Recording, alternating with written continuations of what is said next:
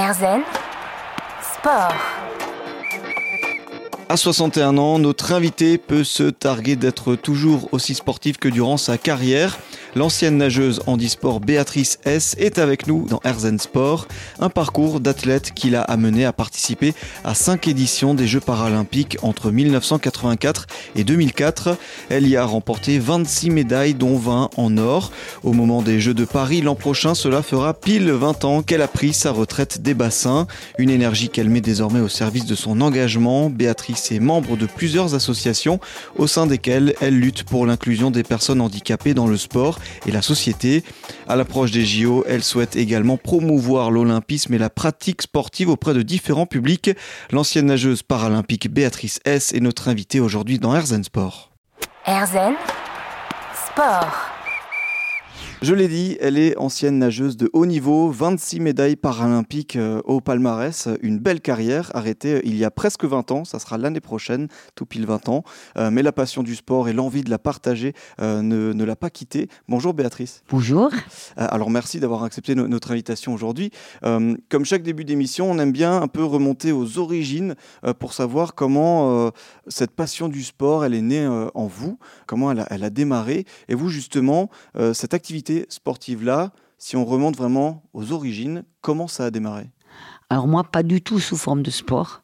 C'était plutôt sous forme de contrainte. C'était une rééducation imposée. Et donc, euh, bah, comme la kiné, tout ça, et donc il fallait aller à la piscine nager. Et en fait, euh, par euh, esprit de contradiction, j'en avais marre de, de me contraindre d'aller nager. Et j'ai fait de cette contrainte un plaisir en gardant le mot liberté, la liberté qu'on avait dans l'eau, de se mouvoir, la liberté d'aller où on veut, comme on veut, sans contrainte pendant, pendant cette adolescence. Et donc c'est pour ça que la natation est née, on va dire. C'était dans, dans un cadre médical, c'est ça? Totalement, un cadre médical. Le cadre sportif est venu bien plus tard mais la progression est venue progressivement parce que plus ça allait, plus je me rendais compte que cette liberté, cette rage de, du carcan, de la maladie, du carcan, des obligations était, était forte. Et l'instant de liberté où je pouvais me, me défouler, on va dire, c'était vraiment mon défouloir, c'était la piscine. Et sans le vouloir, je progressais. Et alors, vous, vous dites, vous avez parlé plusieurs fois de liberté. C'était ça, c'est cette sensation-là que vous aviez quand vous alliez dans l'eau? Mais je l'ai toujours. Hein. Je crois qu'on garde toujours, parce que ce plaisir euh, qui est important, eh bien, pour moi, était la liberté. et ce plaisir, je l'ai tout le temps, parce que quand je suis dans l'eau, mais je suis avec d'autres, on voit le fauteuil à l'extérieur, on ne sait pas à qui il appartient, à quelle tête il appartient. Il n'y a pas de nom dessus. Donc c'est ça qui est magnifique. Dans l'eau, on est tous égaux, quoi. Effectivement, et c'est cette sensation de glisse aussi. C'est euh, une fois qu'on est dans le bassin, c'est euh, c'est toute une philosophie. Oui, en fait, euh, l'avantage, alors il y a les deux, il y a les deux sortes de, natation. Hein. Il y a la natation dans le bassin, effectivement, avec l'entraînement, les allers-retours. Je dirais que c'était plus la natation sportive. Maintenant, il y a plus la natation plaisir, euh, ou qu'on peut faire en eau libre hein, également, euh, et partir à droite, à gauche. En fait, c'est cet avantage. Il n'y a pas d'escalier, il n'y a rien. Il n'y a aucun, aucune barrière architecturale dans l'eau. En fait, cette liberté que j'avais dans l'eau, je l'ai retrouvée parce que ça m'a permis de sortir en compétition. Donc on partait en groupe, on allait en compétition, on allait à droite à gauche au championnat de France. Et pour moi, j'avais jamais quitté mon petit coin d'Alsace. Donc c'était encore une autre sensation de liberté, celle de voyager. Oui, parce que vous êtes donc originaire de, la région de, de Ribeauvillé. Euh, donc, euh, donc on va dire que c'est pas très loin de Colmar, c'est dans le Haut-Rhin, euh, pour les personnes qui ne savent pas euh, trop situer ça, on est en Alsace. Alors donc vous, vous, parlez de cet aspect voyage, euh, qu'est-ce que ce sport-là, à ce moment-là, vous apportait? Eh bien en fait, il avait d'abord, on va dire, une aide sociale, parce qu'il me permettait d'avoir un groupe d'amis qui avaient la même passion. C'était important, d'équilibre également, parce que ben on en oubliait le handicap, on était tous handicapés finalement à cette période-là parce que on nageait entre personnes handicapées, on n'était pas du tout inclus. Et euh, il avait cet aspect de sortir euh, euh, à l'extérieur. Et les autres ben ramener une médaille ou, ou non, c'était raconter surtout des histoires de ce ce qu'on avait vécu que les autres n'avaient pas à raconter. Cette chance-là. Ouais, effectivement, donc se, se des, des, histoires aussi, cet aspect social du sport euh, dont on va reparler. Euh, dernière petite question pour boucler cette première partie. Euh, donc là, vous vous expliquez cette amélioration dans, dans, la natation. À quel moment vous vous êtes dit, ah tiens, le haut niveau, là, je commence à le toucher?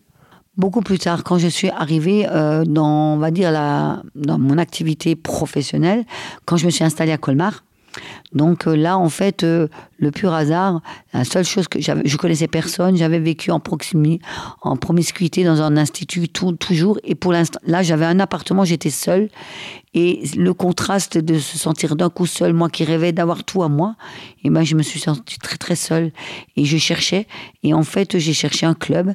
Il y avait un club de natation. Et, donc, euh, je me suis inscrite à ce club. Donc, j'ai fait des amis dans une ville que je ne connaissais pas. Et c'était de nouveau la natation qui était mon échappatoire. Hum, toujours cette natation qui est jamais loin de, de, vous. Béatrice S. est avec nous dans Herzen Sport. 26 médailles paralympiques au compteur en tant que nageuse handisport. On revient dans un instant. Herzen Sport. Erzen Sport en compagnie aujourd'hui de Béatrice S, ancienne championne paralympique de natation. Entre 1984 et 2004, elle a remporté 26 médailles, dont 20 en or et de nombreux records. Euh, aujourd'hui euh, retraitée des bassins, elle est engagée pour la promotion du sport et de l'olympisme et pour une meilleure inclusion des personnes en situation de handicap. On en parlera dans, une autre partie. Euh, donc je l'ai dit, 26 médailles paralympiques. Ce palmarès-là, quand on le regarde aujourd'hui, qu'est-ce qui vous inspire? La durée 20 années également. Eh bien, en fait, euh, oui, c'est vrai que on fait du sport et puis ensuite on, prend goût euh, à la réussite. Et puis on prend goût progressivement. Ben, les autres vous encouragent, vous devenez un petit peu le symbole.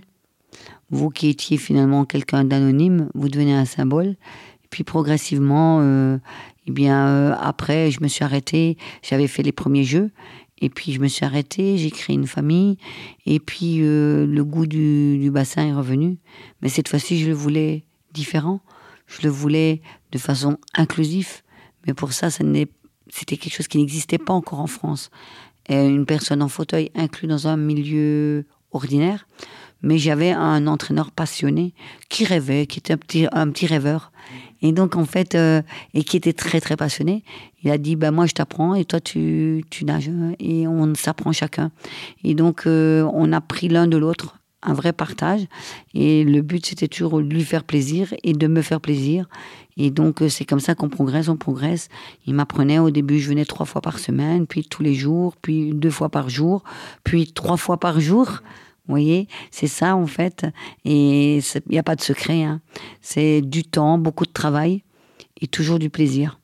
C'est les trois ingrédients importants avec du don. Ces trois ingrédients-là.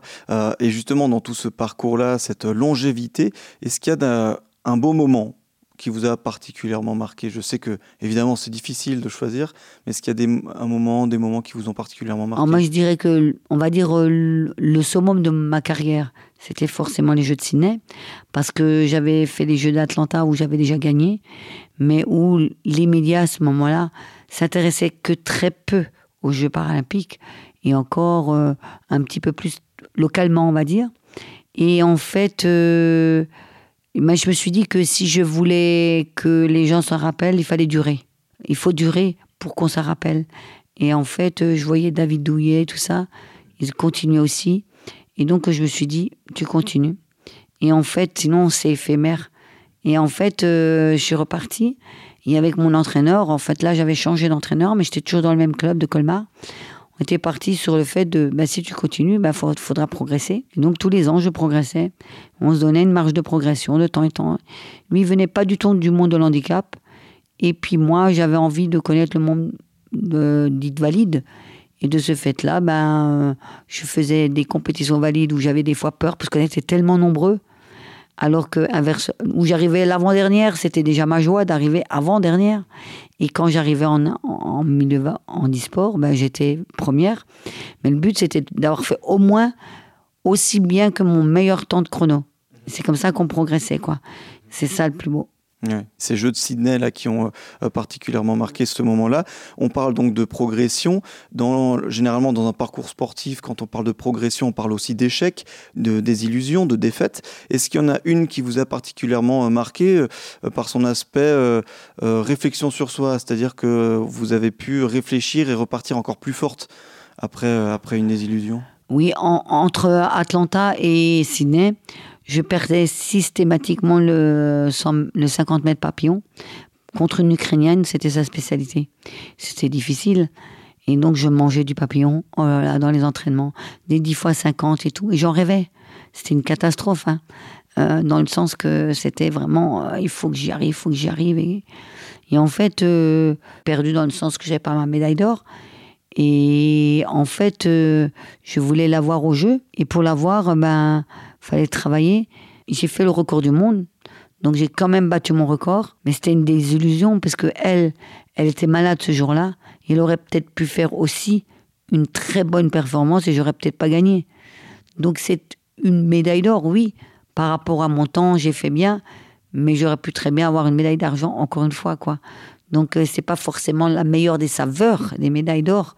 Hein, comme quoi, c'est pas forcément la couleur de la médaille qui compte. Un mental d'acier. Béatrice S est avec nous, ancienne championne paralympique de natation.